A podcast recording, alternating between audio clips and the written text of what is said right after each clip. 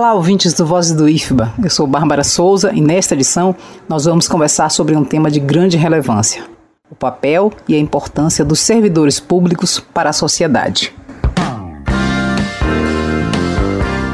É importante dizer que esta é uma edição especial do Voz do IFBA para marcar o Dia do Servidor Público. O Dia do Servidor Público, celebrado em 28 de outubro, é estabelecido pelo artigo 236 da Lei 8112, de 11 de dezembro de 1990, que trata sobre o regime jurídico dos servidores públicos civis da União, das autarquias e das fundações públicas federais.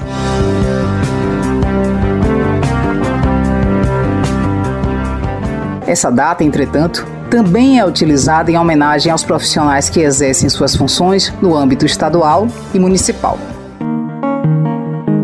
Em uma retrospectiva, é possível identificar o Decreto-Lei número 1713, de 28 de outubro de 1939, que dispõe sobre o Estatuto dos Funcionários Públicos Civis da União.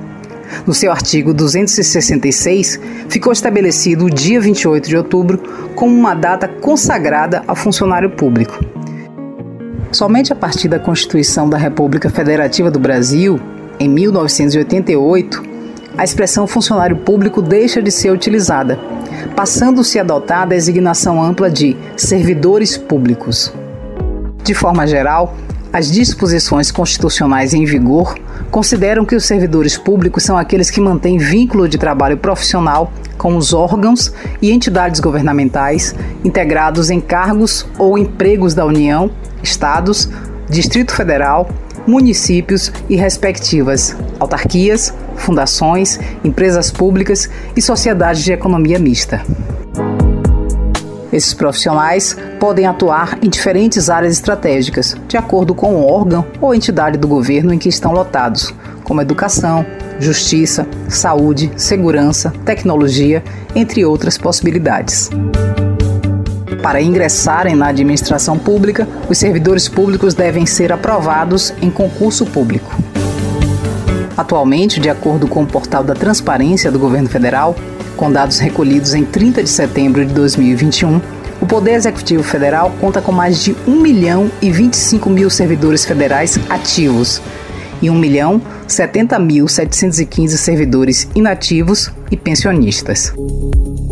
No Ministério da Educação, o MEC em especial, são mais de 375 mil servidores em exercício no órgão e mais de 156 mil servidores inativos e pensionistas.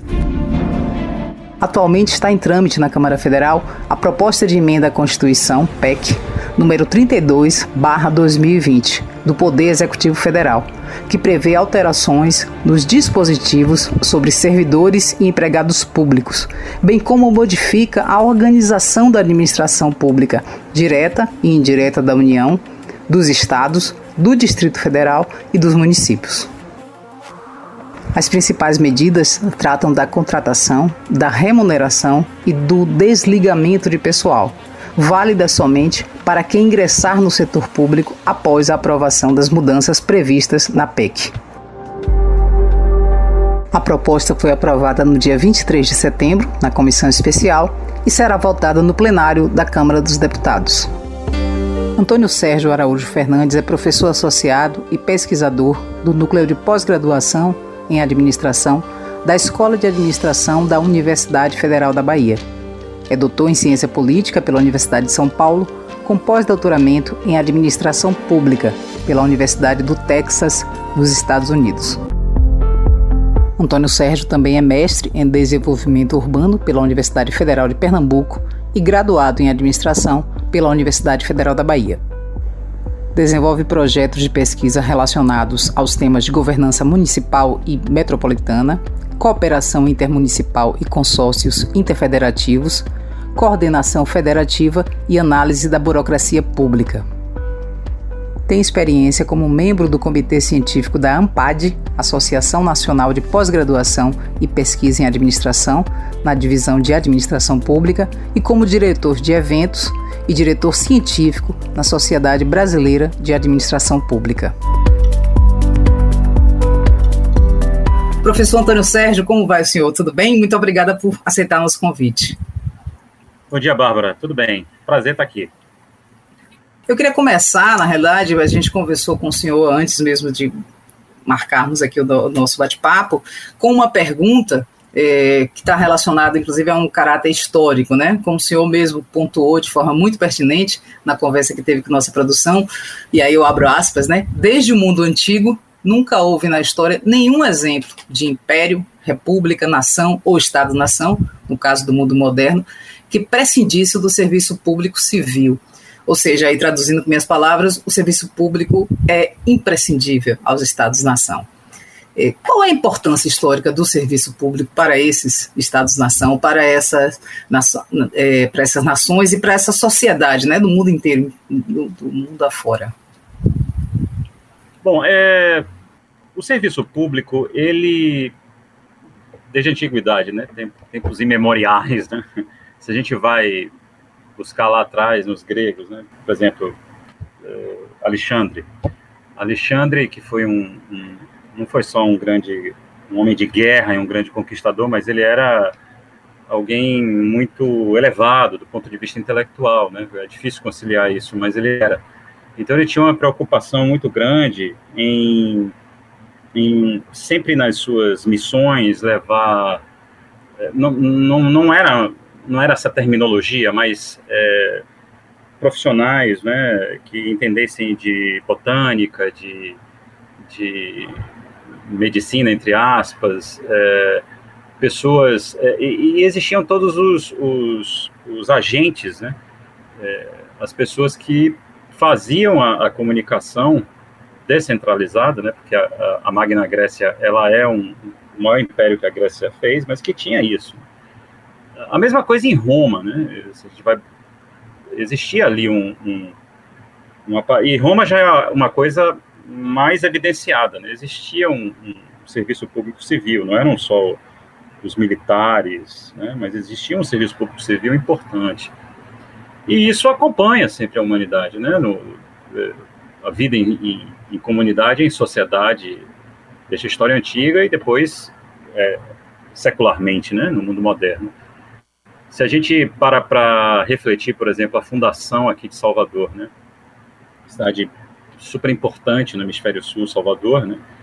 E ela ela é, é ela é eleita para ser a capital pós é, capitanias, né?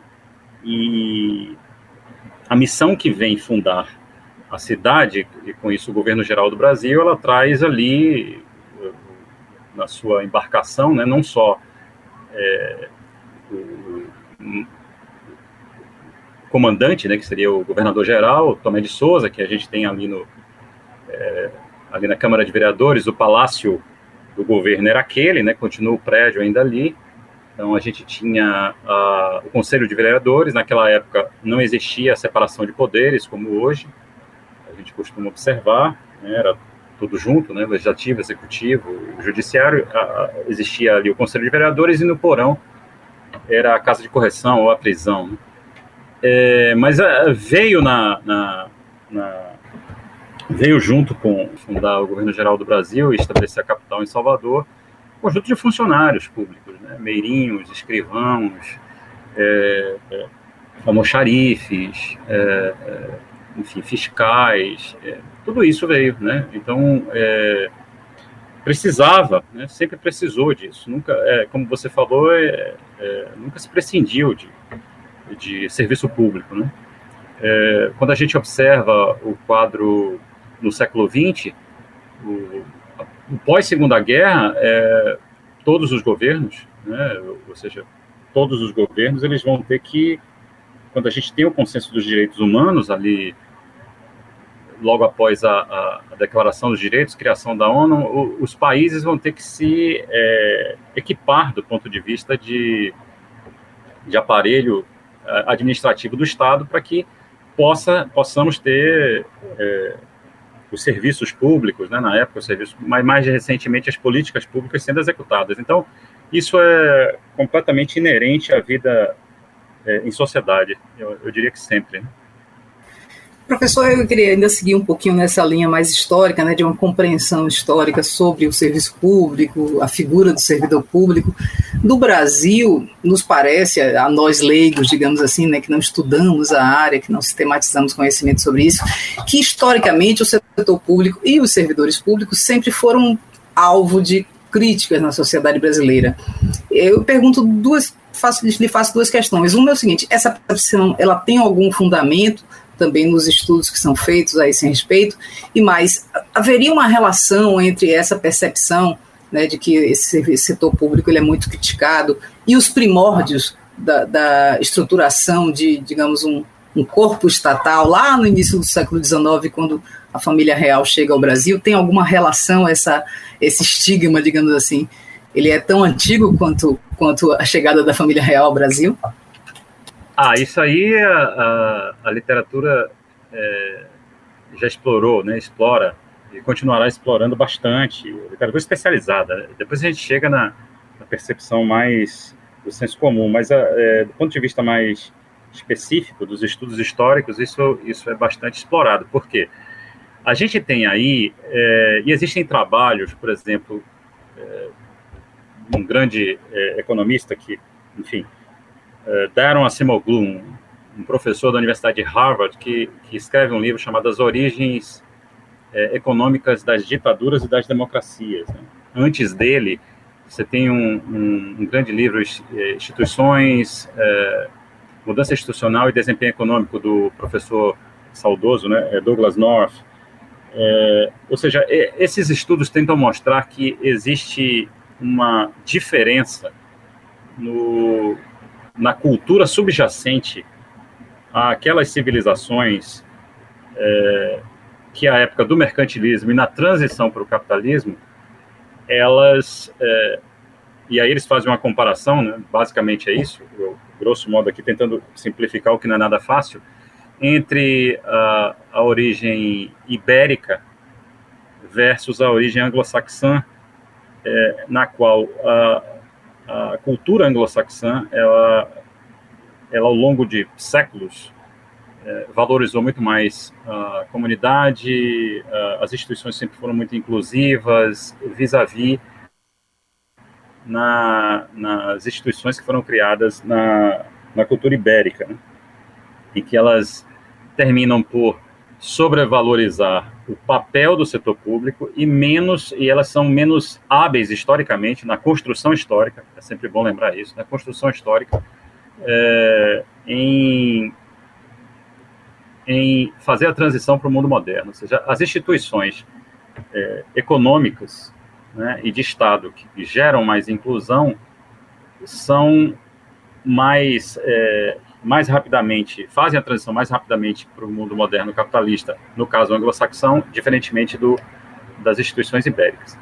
A gente tem um grande, duas grandes obras que tratam muito bem é, dessa questão do, do da base uh, da base civilizatória brasileira, entre outras, né? Mas enfim, a gente tem várias vários trabalhos seminais, por exemplo, trabalho de Sérgio Buarque de Holanda, né? Raiz do Brasil, a gente tem o trabalho de Gilberto Freire, Casa Grande Senzala, a gente tem Caio Prado Júnior, Formação Econômica do Brasil, Celso Furtado, Formação Econômica Brasileira, aí já num, num, numa perspectiva mais é, da economia. Mas a gente tem dois trabalhos fantásticos que nos dão muito subsídio para tratar desse, dessa questão aí do, do, setor público no Brasil, família real, etc. Um deles é, é, é o livro de Raimundo Faoro, né? É, Os Donos do Poder, um livro em dois volumes, fantástico. E o outro livro é o Abolicionismo, de Joaquim Nabuco. Então, eles são considerados os, os autores é, que mergulham a fundo na, na cultura. E, inclusive, Faoro se sente é, descendente, né? De, ele, ele dá essa deferência a Joaquim Nabuco. Basicamente é o seguinte: a gente tem a formação é, dentro do, do Estado brasileiro, ou seja, para ter serviço público, tem que ter para ter servidores públicos, serviço público, aparelho de Estado, a gente tem que ter é, um regime, né, ou seja, um, um, um, regime de poder. Então a gente tem o Império, certo? Que o, o Império português, né, que que traz certas instituições que não estão, não são tão, tão afeitas à modernização econômica e uh, no Brasil elas encontram o, o, o lugar é,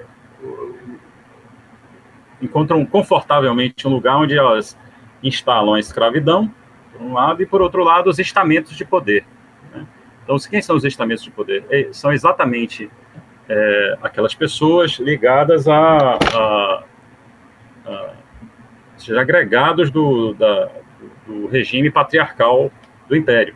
Né? Então, são todos aqueles títulos de nobreza, são exatamente essas pessoas que compõem é, esse estamento, certo? Então, esse estamento né, de, de poder vis-à-vis -vis a escravidão, né, é, ele permanece no Brasil. Quando a gente faz a transição é, para uma sociedade moderna, ou seja, entre é, abolicionismo, a, a, abolição da escravatura, perdão, e, e, a Revolução de 30, para ter uma data, não, não, não são coisas estanques, mas é, é uma construção que vem, é, isso está cristalizado no Brasil, isso permanece, certo? Isso permanece.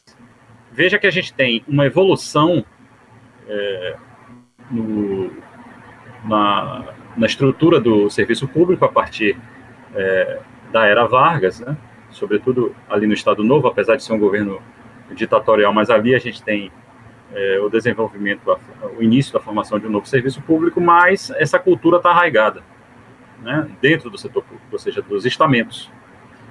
Uh, ou seja, são, são basicamente o que é que fica até hoje. São, são os estamentos hoje são é, pequenos grupos na média alta burocracia, né, dentro do Poder Executivo, é, uh, estamentos dentro do, do, Poder Judiciário, né, dentro do, sistema de justiça, que são uh, extremamente importantes, mas também tem muitos, é, muito poder.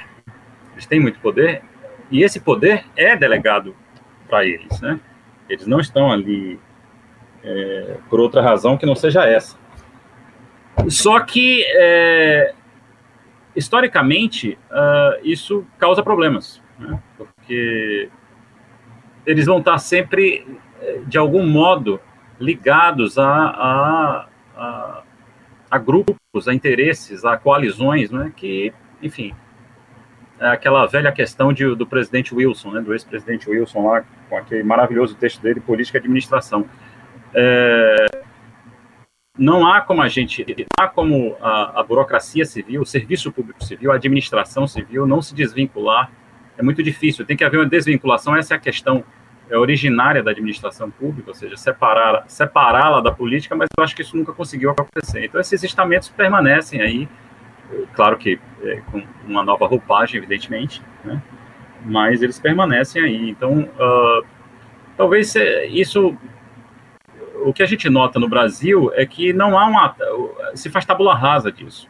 Na verdade, a gente deveria cobrar desses estamentos um tipo de postura mais isenta, ou que a gente considere isenta, a gente vai cobrar administração pública quando é muito difícil fazer isso, tabula rasa. A gente precisa de médicos, enfermeiras, farmacólogos, dentistas, professores. E, e na verdade, o problema não está com essa, esse pessoal da linha de frente, está com o pessoal da média alta burocracia, que é recrutado de forma é, concursada, ou seja, eles têm uma forma de recrutamento que é o mais meritocrático possível que possa que possa existir, né? Sendo que a meritocracia tem vieses, né? Só ressalvando isso aqui, mas conservam é, e, e, e, atuam politicamente, né? Atuam politicamente no que eles podem. Não sei se eu me expliquei sim, bem, mas é sim, por aí.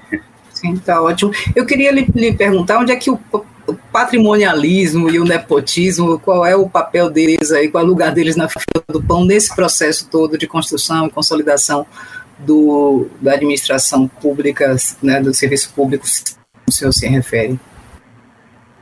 O patrimonialismo é exatamente fruto disso, dessa, dessa colonização ibérica que a gente teve, e ele continua, né? Então, uh, a gente tem um choque entre duas formas de, de estruturação e concepção de setor público no Brasil, certo? Uma, uma forma de estruturação e concepção do setor público que está ali nos, nos cinco princípios da administração pública dentro da Constituição Federal, mas que culturalmente traz aquilo que eu estava é, conversando antes, que, que são os traços de, de, de um certo estamento. Né?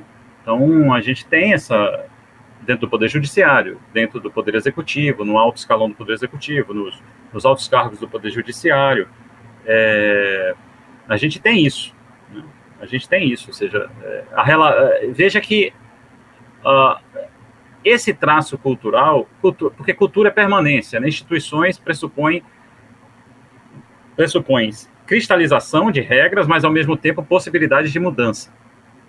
Então, a possibilidade de mudança é a possibilidade do que se chama de improvement. Então, a gente tem que ter o aprendizado, o policy learning, e ao mesmo tempo, com esse policy learning, a gente fazer os melhoramentos e mudar. E aí, cristalizar um novo padrão de regras que, enfim, se sejam é, estabelecidas no, no, aparato da administração pública. E, e, e, o patrimonialismo é exatamente essa cultura arraigada, ou seja, modifica-se a forma de ingresso, não é mais alguém que é indicado para um cargo, né?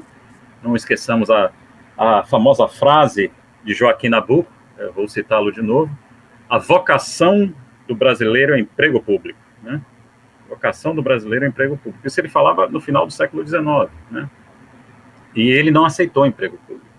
Né? Ele foi ser embaixador no fim da vida. Os republicanos ingressaram no poder, ele foi ser embaixador em Washington. Isso não é bem um emprego público, né? ele foi ser embaixador. Ele teve uma, uma função, uma missão maior, né? Mas é, na época em que ele perdeu a eleição, ele foi ser é, colunista do Diário de Pernambuco. Né? Então, o, o ou seja, isso tudo para dizer que ele tinha uma, uma, relativa honestidade intelectual no que ele falava. Mas o, o que eu estou querendo dizer é. Uh, quando o nepotismo está tá arraigado nesse patrimonialismo. Então, por exemplo, quando a gente tem um, uma relação de executivo-legislativo no Brasil, que não passa necessariamente por uma questão programática, mas passa pelo, pelo ou, ou, pode até ter uma relação programática, mas essa relação programática está sub, submetida à ocupação de cargos na máquina estatal, ocupação de cargos de confiança, que vão ser exatamente grande parte destes, esse estamento que a gente estava comentando aqui há pouco, aí começa o nepotismo. Né? Aí começa o nepotismo, porque é, o nepotismo necessariamente não, não significa que vai se empregar um parente. Né? Eu sei que na lei tem tem os critérios lá para se julgar nepotismo, mas basicamente é, é, ele reina em cima do conflito de interesse. Então, uh, vai se nomear todas as pessoas que são agregadas àquele grupo político ou, ou aquele político, enfim, para ocupar cargos. Então, na medida que a gente tem uma estrutura estatal é, que permite, tem essa relação permissiva, a gente deixa isso ainda dentro da nossa cultura. Né? É, não há regra para superar isso. Não há, não há, digamos, regra sociológica que faça superar isso. Não é assim Fiat Lux, como muitas pessoas do Ministério Público acham, né, que de uma hora para outra a corrupção, o nepotismo e, consequentemente, a cultura patrimonialista vai acabar. Isso é um processo que, que demora, entendeu? Demora muito tempo. Que passa também pelo, pela forma como a nossa economia é estruturada também. Algo pegando aí o gancho da palavra, do conceito que o senhor usou de cristalização, né, da cultura, cristalização de práticas, etc. É, me parece também que há uma cristalização em alguns marcadores discursivos, digamos assim, das críticas que são feitas ao serviço público, à, máquina estatal. Eu sei que é uma terminologia que já não se usa tanto, mas só para a gente ilustrar. É, um deles é de que uh, essa máquina, esse corpo estatal de servidores, é muito caro e é muito inflado ou superior às reais demandas de, de força de trabalho. E um outro de que a instituição da estabilidade do servidor contribui para uma acomodação, para uma ineficiência. É, é, esses marcadores discursivos, eles, esses estigmas, esses mitos, eles ainda se sustentam. Hoje, eles, ele, o, o, serviço público precisa também levar em consideração, fazer uma reflexão sobre isso, ou é algo que, digamos assim, se repete de forma clichê por motivações que a gente sabe que são políticas e econômicas também. Isso é importante. Isso é importante porque a discussão é, é, não é uma discussão de agora, né? Vem já de algum tempo. Veja, a gente tem um, um serviço público, como a gente está falando, na, na média alta administração, seja ela ocupada por cargos de confiança ou por, por concursados que terminam ocupando, ainda percebemos o, o estamento. É, entretanto, uh, quando a gente vai para a burocracia é, de nível de rua, como se diz, né, burocrata de nível de rua, que é uma literatura grande essa, ou seja, são médicos, são professores, são policiais, são é, carteiros, né? Eu sei que o, o, correio foi privatizado, mas os carteiros são uma função pública. Né? São é, que mais? Que tipo de profissional mais? É, os agentes de trânsito, né? O pessoal aí, aqui no caso da cidade de Salvador, da Trans Salvador, é, essa turma, é, ela não tem privilégios, né? Ela não ganha bem, né? ela trabalha é, e tem um espírito público que é muito grande.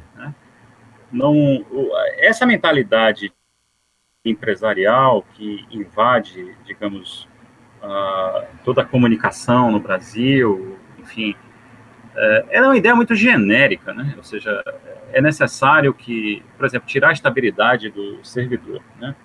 É, é só, enfim, eh, se esquece que o tipo de regime do servidor brasileiro, é, do, regime jurídico único no caso dos funcionários federais, enfim, ele é diferente do, do setor privado. Ele tem uma série de, de, O setor privado tem uma série de direitos aqui, cada vez menos, né?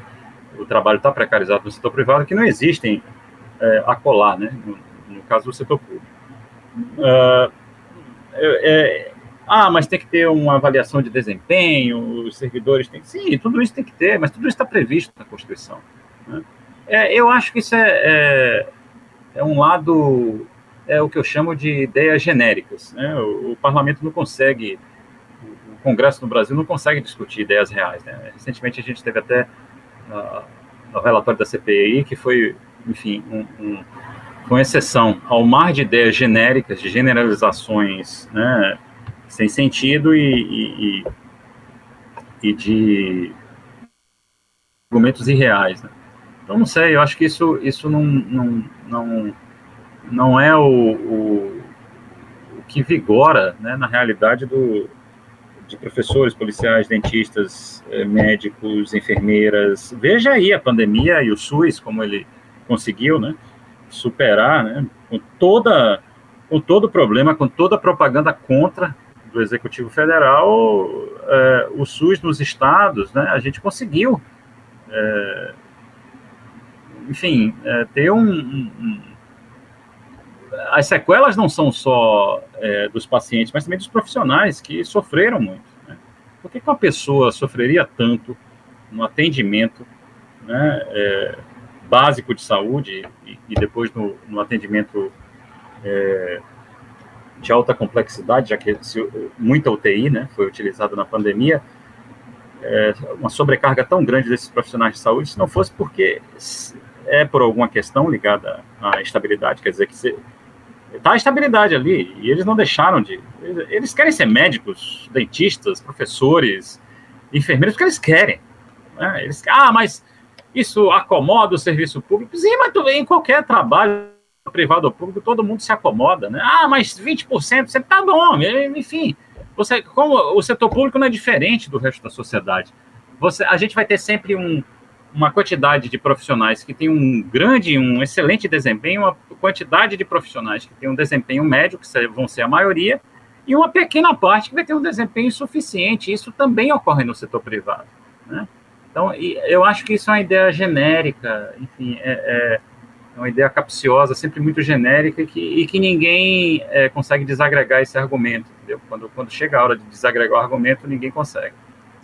A gente precisou de uma pandemia de mais de 600 mil mortos para a sociedade brasileira ficar atenta né, à importância do SUS, por exemplo, né, e das universidades, do, do, dos estudos. na realidade, sem, sem esses três, eh, digamos assim, elementos, a gente não teria essa, esse avanço dentro do que foi possível na conjuntura atual em, em, combate a, a, essa tragédia que a gente está vivendo, né, a, esse, a, essa questão sanitária gravíssima. É, eu queria lhe ouvir, professor, também com relação, já que falamos aí da estabilidade, é um assunto do momento, né? A PEC 32, a proposta de emenda à Constituição, é, que versa sobre a, a, proposta de reforma administrativa, né? O que é que ela pode ser aprovada, né? Da, da forma que está, eu soube recentemente que teve mais de 70 emendas né, no, no, texto original, mas o que é que ela pode trazer de consequência, tanto para, é, digamos assim, serviço prestado à, à população, né, quanto para as pessoas que trabalham como servidores públicos, é, o que é que pode trazer de consequência, boa ou ruim, né, boa é o meu lado poliana, mas assim, o que é que pode trazer de, de, de consequências nefastas, né, a aprovação dessa PEC 32? Bom, então, é, a gente acabou de falar, né, que o, o, a gente está, é, eu diria que é, o problema de uma, a gente teve, digamos, eu, falei em, outras perguntas aqui que a gente teve um momento de formação do serviço público moderno no Brasil ali em, na era Vargas, né? Ali a gente teve a construção do DASP, né? É, 1938, eu acho. Então a gente teve ali o, todo o processo de compras governamentais, de contratação de servidores para o alto escalão, enfim, escola né, é, escolas preparatórias é, dos recém-ingressantes na alta administração, etc., a gente teve ali um, um, um início de serviço público moderno, né, profissional, durante a era Vargas.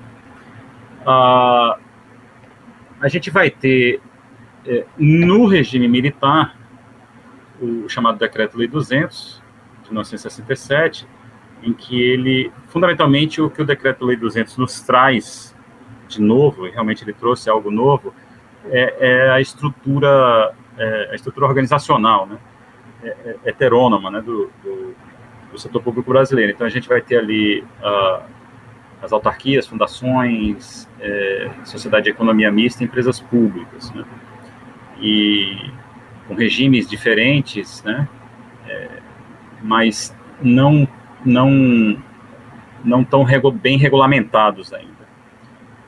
Na Constituição de 88 a gente não tem bem uma reforma, né? A Constituição tem um problema de 88 é que ela é feita muito de, muito próxima da transição, né? Então, como ela é muito próxima da, da, da transição é, democrática brasileira, ela, é, a gente traz muita coisa é, traz muita coisa do regime anterior, como, de, como tem que ser, não estou dizendo que não é para ser isso, mas é, muita coisa que era considerada, considerada entulho autoritário, né, que era o termo da época, se incorpora na Constituição. Outras coisas são rapidamente modificadas. Então, a gente tem a estabelecimento do, do regime jurídico único, a manutenção da, das quatro figuras organizacionais do setor público, e é, só que a gente tem uma transição aí é, é que é um pouco é, confusa. Então, por exemplo, eu acho que vocês devem lembrar do, do trem da alegria do, na gestão do presidente Sarney, em que todos que eram seletistas passam a ser estatutários, né? Passam para o regime jurídico único. E aí sim a gente tem uma nova reforma que é ali, é, a partir de 95, é a chamada reforma Bresser. Quem era o ministro da administração era o professor Luiz Carlos Bresser Pereira, né, que tinha sido ministro da Fazenda antes, durante a gestão do presidente Sarney, ele vai ser é, ministro da Administração na gestão do presidente Fernando Henrique Cardoso. Uh, ali tem realmente uma proposta de reforma.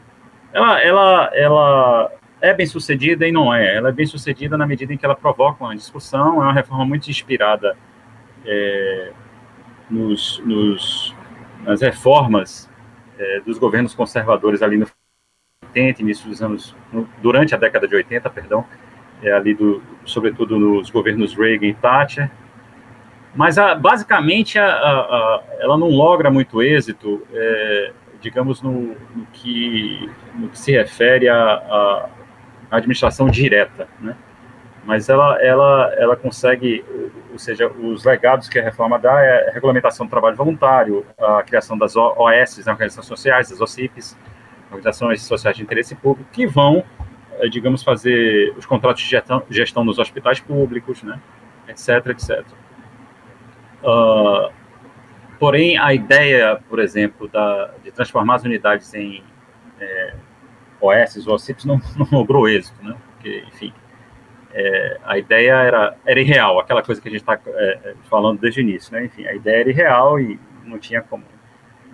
Porém, algo que vem casado com a, com a reforma administrativa, que o colega Flávio Rezende é, pontua no livro dele, porque as reformas administrativas falam, falham no Brasil, é que é, o governo dava prioridade ao ajuste fiscal por conta de que a política econômica era ancorada no ajuste fiscal, então a gente tem ali 99 a criação fiscal, tudo isso, e pouca atenção à, à reestruturação da máquina é, do aparelho de Estado. Né? É, só que dessas, é, durante o, a, a gestão do presidente Lula, e durante a, a gestão da presidente Dilma, esse, esses, esses tópicos não foram é, tão prioritários, né? Ou seja, a gente tem que ter um serviço público, como a gente falou, as instituições elas têm um espaço de mudança incremental dentro de um de um de um regime democrático, né? Tem que ter um espaço de improvement, né? Incremental. Só que isso não acabou não sendo tão prioritário. Uh, quando a gente vem agora para e agora sim, entrando na resposta, desculpe se essa introdução foi um pouco longa, na PEC 32 aí, de 2020, né, é, é, veja, é, primeira coisa é a gente observar como é que é o processo político disso. Não é um processo político bem sucedido, ou seja, é, porque por várias razões. Então, a, a, essa PEC, como você falou, teve várias, várias emendas, teve sete versões da proposta né, de emenda constitucional. Então, alguns pontos ficaram críticos. O primeiro é a terceirização ampla de pessoal, de empresas de prestação de serviços públicos. Ah, mas já existe, já existe, mas, mas quer se é, contratar pessoal para as atividades finalísticas, né? Isso aí é o que eu, é o que eu chamo de, de é, levar o, o, o Estado para o caminho do Estado oco, né? Do hollow state, né? Ou seja, a outra coisa que foi crítica foi é, um, um, prazo máximo de expiração de contrato temporário do servidor de 10 anos, né? É, ou seja, é, como é que pode um negócio desse? Um, um, isso ficou no texto final. Isso foi retirado, foi colocado, foi retirado, foi colocado, foi retirado, até que ficou no texto final. Não esqueçamos que é a PEC, ela seguiu para ser votada em plenário, ela, ela foi ela foi fechada foi votado o seu texto final em 25 de setembro, e até agora o presidente da Câmara não encontra, é, não, não consegue encontrar um momento para colocar para votar, certo? Mas voltando. É, então a gente tem aí o, o, contrato, um contrato temporário de 10 anos, o que, isso é um quase permanente. Imagine uma pessoa temporária chefiando um departamento, entendeu? enfim, tem que ver como vai regulamentar isso. A, a outra é a possibilidade de redução de 25% da remuneração e jornada dos servidores em caso de crise econômica, né? ficou também no texto, e a não definição das chamadas atividades exclusivas de Estado. Bom, nessa coisa da. da... Ah, e, e o outro é aposentadoria integral para os policiais. Então a gente tem o que aí? A gente tem. É... A primeira coisa é por que, que a, é, questões de previdência têm que se misturar com questões de reforma administrativa, não tem nada a ver uma coisa com a outra. E segundo, por que, que tem que ter é, a possibilidade de redução de 25% da jornada e, e, do salário do servidor? Né? No fundo, é, isso, na verdade, essa reforma, ela entra como aquelas, todas aquelas reformas que são um mantra, né? Mas que, no fundo, não resolve nada não, não resolve nada do ponto de vista é, da melhoria do serviço público. Ah, mas a avaliação de desempenho está incorporada, mas isso já, isso aí já estava na Constituição. Né? Não tem, não tem nada é, do ponto de vista de avaliação. Isso aí é na hora que vai fazer a regulamentação da lei, né? Mas isso está na Lei 8.112 do Serviço Público Federal e está na Constituição, está previsto essa coisa. Porque tem no projeto de lei que se por dois ciclos o servidor for mal avaliado, abre um processo administrativo. Enfim. É, a discussão de tirar a estabilidade, é, ela foi retida, parece, ela não entrou né, no, no, no, corpo, enfim, no texto final ela não entrou. Mas esses são os pontos é, críticos dessa reforma, e mas o, o, os problemas vão permanecer. O que eu acho que, agora voltando para a coisa de discussão legislativa, essa discussão legislativa é pobre, porque se a gente está encarando o setor público como meramente um custo, né, como meramente custo, diminuição de custo de pessoal, isso é uma discussão pobre, isso não agrega nada ao setor público. Né? Então, como, esse, é, como nesse governo a gente vê que a discussão realmente é, é, é muito limitada, né, e o parlamento está repleto de, de, sobretudo a Câmara, de deputados que não estão preparados para tratar desses temas, né, dessas matérias, enfim, é, eu acho que o que pode acontecer com a PEC 32 é que ela pode estar lá para ser apreciada, mas não vai. Né, não vai ser apreciada porque não há consenso sobre isso. Do lado do governo, se tem uma ideia distorcida de que é para tirar o custo da administração pública, mas continua com a ideia genérica. Do lado do, dos congressistas, né, que fizeram o projeto, não há também muito consenso sobre isso. Na hora que desce para a realidade e para a discussão mais é, verossímil real da coisa, eles não conseguem encontrar consenso. E da parte dos especialistas e sindicatos, a visão é outra, a visão é mais ampla. Né? A visão dos sindicatos é a defesa do interesse do setor do, do servidor público, e do lado dos especialistas da, da academia e dos, dos, dos experts no assunto, é, é, a reforma é muito limitada. O certo é essa reforma ser suspensa, porque a gente está em uma instabilidade política muito grande e só depois que a gente tiver estabilidade política a gente passa a discutir isso. Estou conversando com o professor Antônio Sérgio Araújo Fernandes, da Universidade Federal da Bahia. A gente está se encaminhando aqui para o final da entrevista, mas eu queria lhe fazer mais duas perguntas, professor, se possível. Uma, a primeira é a seguinte: eu queria um depoimento pessoal barra profissional seu como um integrante, né, como um docente da Universidade Federal da Bahia, portanto, dentro desse, desse dessa estrutura de, de instituições eh, federais com relação aos sucessivos cortes que afetam tanto a UFBA quanto o IFBA também, né, sucessivos cortes orçamentários, é, como é que isso tem impactado uh, na produção do conhecimento, no desenvolvimento de pesquisa e o principal, como é que é, essas, esses impactos eles também se desdobram e, e, se, e se, constituem perdas para a sociedade. Nossa, eu, eu não estou muito é, por dentro, ou seja, professor é assim, né? Você sabe como é a resposta de professor. É, ele não entra no assunto que ele não não está muito bem. É, então eu vou, vou falar muito genericamente aqui, certo? É, e dentro de uma perspectiva de política que eu acho que é o que a gente está caminhando.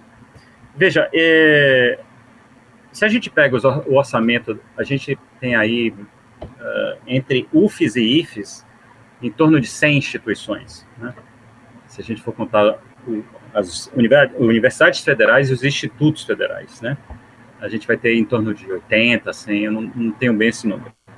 É, são instituições que é, têm um, um custeio muito alto, né? Um custeio muito alto. Grande parte do orçamento, pelo menos da UFBA, das grandes fe universidades federais que eu conheço, né? É, e do porte da UFBA, eles, eles é, 70%, 80% é pagamento de pessoal e isso é feito pelo Ministério do Planejamento. Né? Uh, os outros 20% é o custeio da universidade, certo? É, é, energia, é água, que vai viabilizar a pesquisa. É? E, e, um pouco desse recurso é destinado à pesquisa, certo? Ou seja, o que a universidade tem em mãos para fomentar a pesquisa né, dela ou seja, a própria universidade fomentando pesquisa é muito pouco. A gente tem as, a, a, o CNPq, a CAPES, basicamente o CNPq e as fundações de amparo à pesquisa dos estados, certo? Então, a gente tem a, a FAPESP em São Paulo, que é, é bastante é, poderosa relativamente às outras, porque é, a gente, no caso das estaduais paulistas, no caso do Sistema Paulista de Educação e Pesquisa Superior, 11% do ICMS destinado à USP, Unicamp, Unesp e FAPESP. Então, aquilo varia de acordo com a arrecadação do ICMS né, é, do Estado, ou seja, de 11% do Estado, que é, é, dividido por essas quatro instituições. Então, a FAPESP pode estar numa posição mais confortável relativamente às outras, mas existe algum tipo de recurso nas fundações estaduais para pesquisa, que ajudam, agregam, né, fomentam os principais grupos, etc. É, a gente está vendo cortes no, no, Ministério de Ciência e Tecnologia agora, cortes de bolsas, cortes de auxílios, né, enfim, que afetam basicamente as áreas mais hard da universidade, então é, biologia, biomédicas, né, é, engenharias, afeta bastante isso porque requer muito equipamento e manutenção desses equipamentos, né, desses equipamentos de pesquisa. A, a gente tem também na universidade é, os, é, os hospitais universitários, né, então, toda a residência médica, tudo isso é, é, é muito importante dentro da universidade. Né? Uh, o corte orçamentário, que ele é muito agudo, muito agudo, é, dentro da Universidade Federal e da UFBA, é, ele afeta não somente o fomento à pesquisa, como a gente falou, mas o, o custeio, a manutenção da universidade. Então a gente chegou, eu me lembro que antes da pandemia, a, a, houve um, um, corte brusco orçamentário e é, a gente teve que desligar os ar-condicionados das salas de aula. Né? Então voltamos à brisa das janelas, né? Voltamos à brisa das janelas em sala de aula, pediu-se que a gente levasse os ventiladores, chegou esse ponto. E a, a, unidade que eu trabalho, que é a administração, não é uma unidade lá é, tão precária, né? De, enfim, mas a gente teve de levar ventiladores da, da própria casa para isso. Então, é, é, eu não sei como está essa coisa do, do, custeio da universidade, mas é, normalmente, enfim, a gente tem, a gente está com um sério problema nisso. Qual é o futuro da universidade do ponto de vista do seu financiamento, do, das UFs e IFs? Né? Eu acho que, infelizmente, infelizmente, o, o, do ponto de vista assim mais geral dos recursos, eles, é, todos esses recursos que vão fomentar a pesquisa, universidade que a universidade precisa, que eu acabei de falar, e o custeio, vão ficar na mão dos políticos. Isso é muito ruim, certo? Porque a universidade é tudo que várias gerações sempre lutaram para que não acontecesse, ou seja, o que sempre se lutou há várias gerações, desde a fundação de todas e qualquer universidade, é que ela tenha a sua autonomia de recursos. Na medida em que ela vai ter que barganhar recursos no parlamento, dentro do orçamento da União, acabou, né? A gente vai ter que vai ter que estar submetido a emendas parlamentares. Isso não tira a autonomia da universidade, mas isso deixa, é, torna, por exemplo, os reitores, né, por exemplo, a Andifes, que é a associação representativa dos reitores, muito vulnerável, né, porque vai ter que barganhar isso no Congresso. Né? E, de algum modo, vai é, mobilizar as próximas gerações aí de reitorado a terem essa capacidade, né, porque isso aí já é fato, né, já está ocorrendo. É, a gente, quando vê a literatura que trata desse assunto é, de interesses orçamentários, isso é nítido, né, já tem reitores se mobilizando para segurar recursos de pesquisa, recursos, enfim, é, para custeio no Congresso e vai acontecer cada vez mais isso. Né? Só que o, o, os políticos, eles vão ter, eles vão querer sempre uma contrapartida, né? Eles vão sempre querer uma contrapartida, né? É, e é nessa contrapartida que talvez a gente não, enfim, não tenha a equação não feche, né? Do, do, ou seja, autonomia versus, né? É, versus interesse, né? É, coalizão de interesse é, dentro do orçamento que vai ser necessário para as próximas gerações é, aí dos reitores.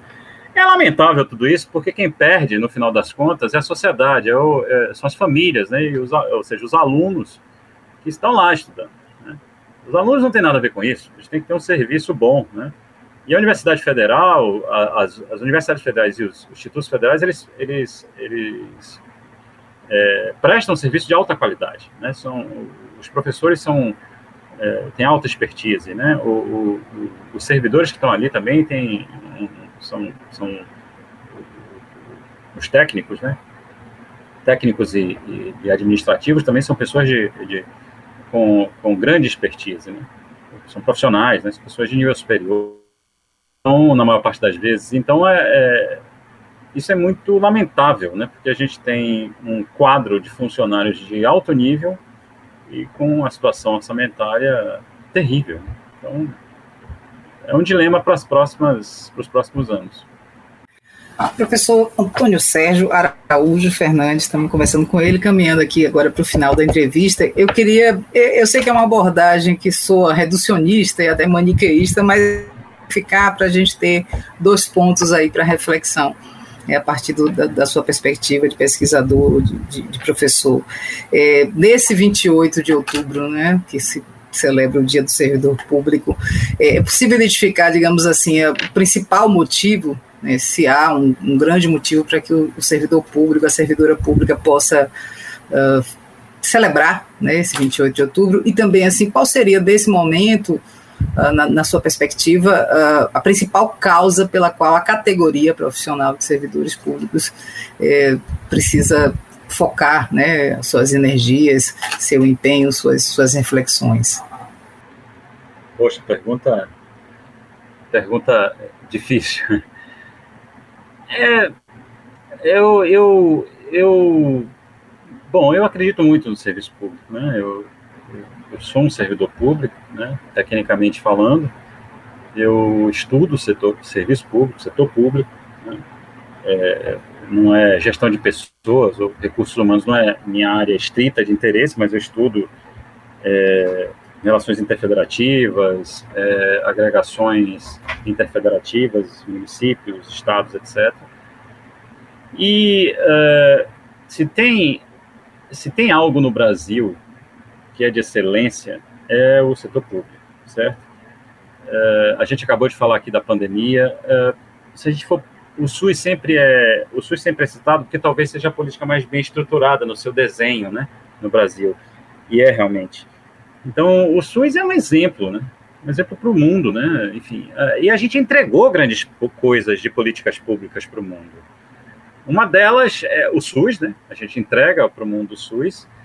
É, a gente não só entregou o futebol, o surf e o, parece que é o judô e o jiu-jitsu, né, que é um, são artes marciais japonesas, né, que, que a gente reinventou aqui e devolveu. Não, a gente entregou também políticas públicas para o mundo. A gente trouxe isso.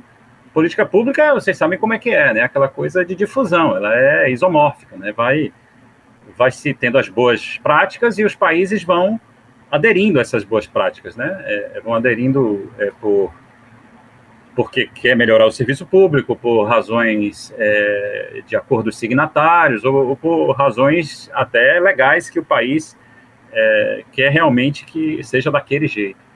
Então a gente teve isso, a gente conseguiu pegar a difusão dessas coisas, por exemplo, o Sistema Único de Saúde, ele é um sistema que tem uma construção ali no final do, da ditadura, e, ou seja, ele é tardio em relação a, a ao NHS, por exemplo, em inglês, né? o National Health Service da Inglaterra. Mas a gente conseguiu fazer um sistema em que o país tem 214 milhões de pessoas, 212 milhões de pessoas, e ele atende a 85% dessas pessoas exclusivamente. Isso é, é o maior sistema do mundo, em termos de volume. Não há outro sistema. Né? A gente viu o problema da Índia, não tem um sistema como o brasileiro. A gente viu o problema da Itália, não tem um sistema como o brasileiro. Né? É, e a gente conseguiu fazer isso. Isso já é um grande mérito. Então, a gente entregou o SUS. Dentro do SUS tem coisas muito destacadas, como, por exemplo, a política de, de combate ao HIV, a vacinação. Por que, que a, a Pfizer queria tanto fechar o contrato com o Brasil? Não foi? Não teve esse negócio? A CPI da Covid mostrou quantos e-mails a, a empresa mandou para o governo brasileiro.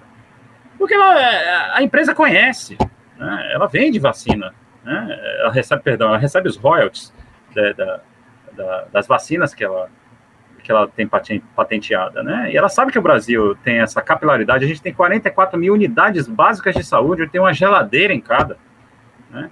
Então a gente tem a, a, não só isso, a gente tem a política de combate ao HIV, que é fantástica, a gente entregou para o mundo isso.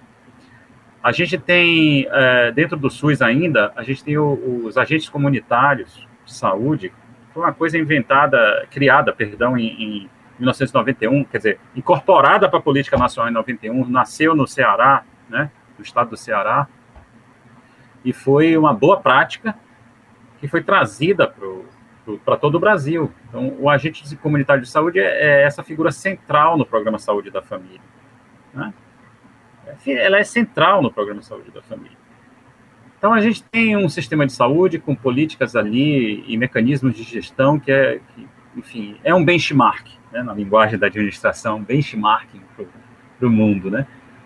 É, a gente tem é, não só isso, né? Tem outras coisas. O, o, a gente conseguiu é, dentro ainda do, do, da política de saúde já saiu dela.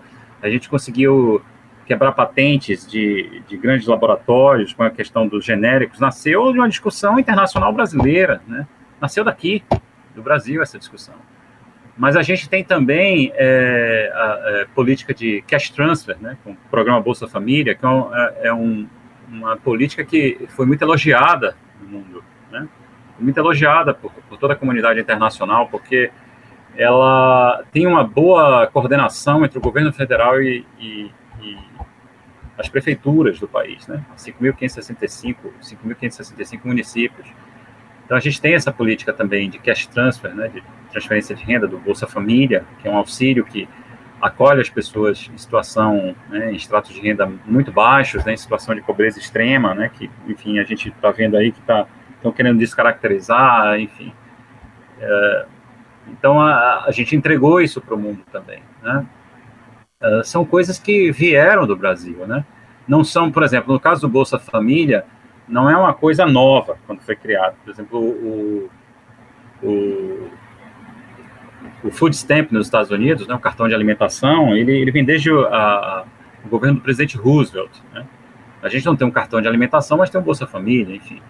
A gente inovou aí, né? Inovação não é só quando é, cria-se algo genuinamente novo, mas algo que agrega, é, é que faz a diferença, né? Que agrega valor, né? A política pública. Então a gente entregou algumas coisas para o mundo, né? É, que fazem parte da do que, que, tem muito servidor público ali, né? Sem servidor público a gente não conseguiria, né? Sem servidores públicos a gente não conseguiria. Então é, eu só posso ter, eu só posso nesse dia 28 aí, enfim, me congratular com, com todos os servidores públicos, né? É, e dizer que a gente tem que ter, continuar com o espírito público, né? Não é fácil, não é fácil ser professor da rede, seja municipal, estadual, professor da universidade, é, o pessoal do Instituto Federal, que também é, é professor ali do, é, nos níveis médio tecnológico, né? É, nível médio e nível superior tecnológico, perdão, e também o, o é, no, no, é, médicos, isso que a gente está falando, não é fácil fazer parte. A gente está ali diretamente no front, atendendo, está ali atendendo as pessoas. Né? Então isso, isso é, é, não é por causa de estabilidade que tem isso. São pessoas que têm, têm valor, né? Que fique bem claro isso, né? Mas tá bom, muito obrigada, professor Antônio Sérgio Araújo, Araújo Fernandes, da Universidade Federal da Bahia, né, uma instituição parceira do IFBA. Muito, muito obrigada mesmo. Foi uma, uma aula que foi excelente lhe ouvir. Né, certamente nossos ouvintes também vão adorar e vão aprender muito com suas reflexões, com seu conhecimento e dar parabéns né, pelo Dia do Servidor Público, pelo seu trabalho aí na, na, na Universidade Federal da Bahia. Muito obrigada. Obrigado a todos vocês, viu? parabéns para todos nós. É, não, certo, é verdade. Um abraço, professor. Obrigado, Bárbara, abraço. Nesta edição especial do Vozes do IFBA, em homenagem ao Dia do Servidor Público, celebrado no dia 28 de outubro, nós conversamos com o professor Antônio Sérgio Araújo Fernandes, que é pesquisador do Núcleo de Pós-Graduação em Administração da Escola de Administração da Universidade Federal da Bahia, UFBA. A todos os servidores e servidoras do IFBA e do Brasil, nosso respeito, nosso agradecimento pelos serviços prestados e pelo profundo empenho na manutenção do atendimento à população durante a pandemia. Parabéns a todos os servidores e a todas as servidoras. Um abraço e até a próxima edição do Voz do IFBA. Quero a utopia, quero tudo e mais. Quero a felicidade nos olhos de um pai. Era alegria, muita gente feliz. Quero que a justiça reine meu país. Quero a liberdade, quero o vinho e o pão. Quero ser a Quero nossa cidade sempre ensolarada Os meninos e o povo poder Eu quero